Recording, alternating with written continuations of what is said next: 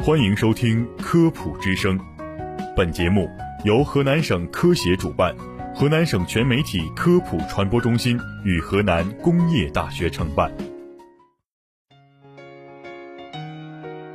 民以食为天，食以安为先。食之本不仅在于美食之色、香、味，更在乎美食之新鲜、安全。就让食安天下带您一起探索食品安全的世界。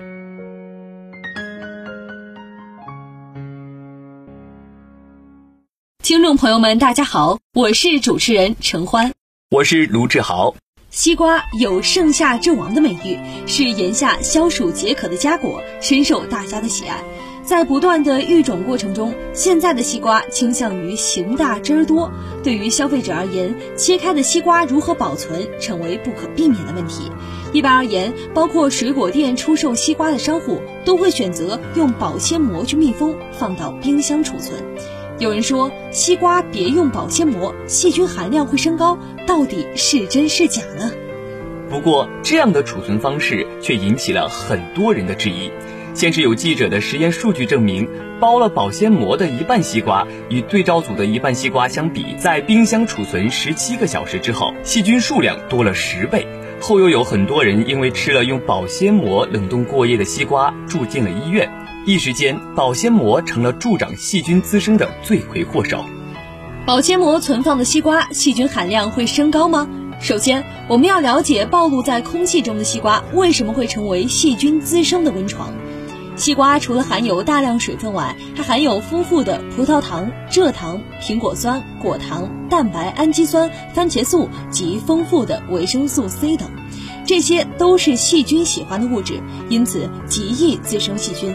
所以啊，在西瓜切开后，西瓜上含有的细菌来自许多方面，包括刀面上的菌、空气中的细菌以及瓜皮上的细菌等。其次啊，我们要知道西瓜表面附着的细菌有什么特点。自然界中的细菌按照对氧气的需求，可分为需氧菌、厌氧菌和间性厌氧菌。需氧菌只能在有氧条件下生长繁殖，厌氧菌只能在低氧分压的条件下生长，而不能在空气和百分之十二氧化碳浓度下的固体培养基表面生长。间性厌氧菌在有氧的环境下就进行有氧呼吸，大量繁殖；在无氧环境下可进行无氧呼吸，但一般不繁殖，仅维持生存。而食品上容易滋生的细菌多为需氧菌和间性厌氧菌。最后再介绍一下保鲜膜的成分。目前市面上常见的保鲜膜主要是聚乙烯、聚偏二氯乙烯和聚氯乙烯。从物理角度出发，保鲜膜都是有适度的透氧性和透湿度的，调节被保鲜膜周围的氧气和水分的含量，阻隔灰尘，从而延长食品的保鲜期。但聚氯乙烯的保鲜膜含有致癌物，安全性很差，是不建议购买的，尤其是用来包装生肉、熟食以及水果。了解了以上几点之后啊，回看一下关于西瓜覆膜冷藏会加速细菌繁殖的解释：一。保鲜膜有保温作用，使西瓜切面温度下降慢，细菌有更多的繁殖空间。二，保鲜膜有密封作用，水分不易挥发，二氧化碳无法排出，附着在西瓜表面的细菌会产生厌氧反应，加速食物变质。另外，因为保鲜膜并不是完全不透气的，西瓜被保鲜膜附紧放进冰箱后，两个小时足以让覆膜西瓜的温度与不覆膜西瓜的温度相差无几。中科院能源研究所微生物实验室实验结果表明，八小时内冷藏覆膜、冷藏不覆膜与室温覆膜、室温不覆膜的西瓜细菌数量没有较大差异，并且细菌数量很少，而厌氧反应的说法也是站不住脚的。因为污染食品的细菌一般是需氧菌和间性厌氧菌。假设保鲜膜创造了一个缺氧的环境，那么这两种细菌的繁殖不但不会增加，反而会受到抑制。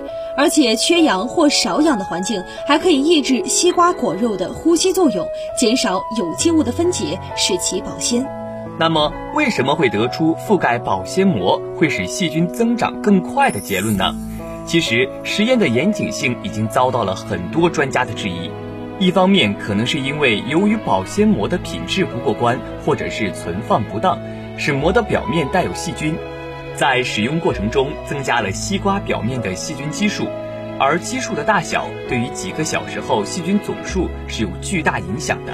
另一方面，手在接触保鲜膜的过程中也会粘附一部分细菌，同理也是增大了细菌繁殖的基数。所以我们建议。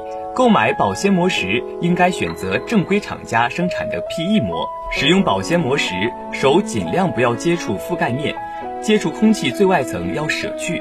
尽管保鲜膜使用有不当之处，但在生活中，冰箱内部各种食物的存放会使其内部存在诸多细菌，不覆膜会沾染更多细菌，也会有串味儿的风险。所以还是要使用保鲜膜。当然啦，吃西瓜最安全的方式还是在六个小时以内吃完，尽量不要超过八个小时。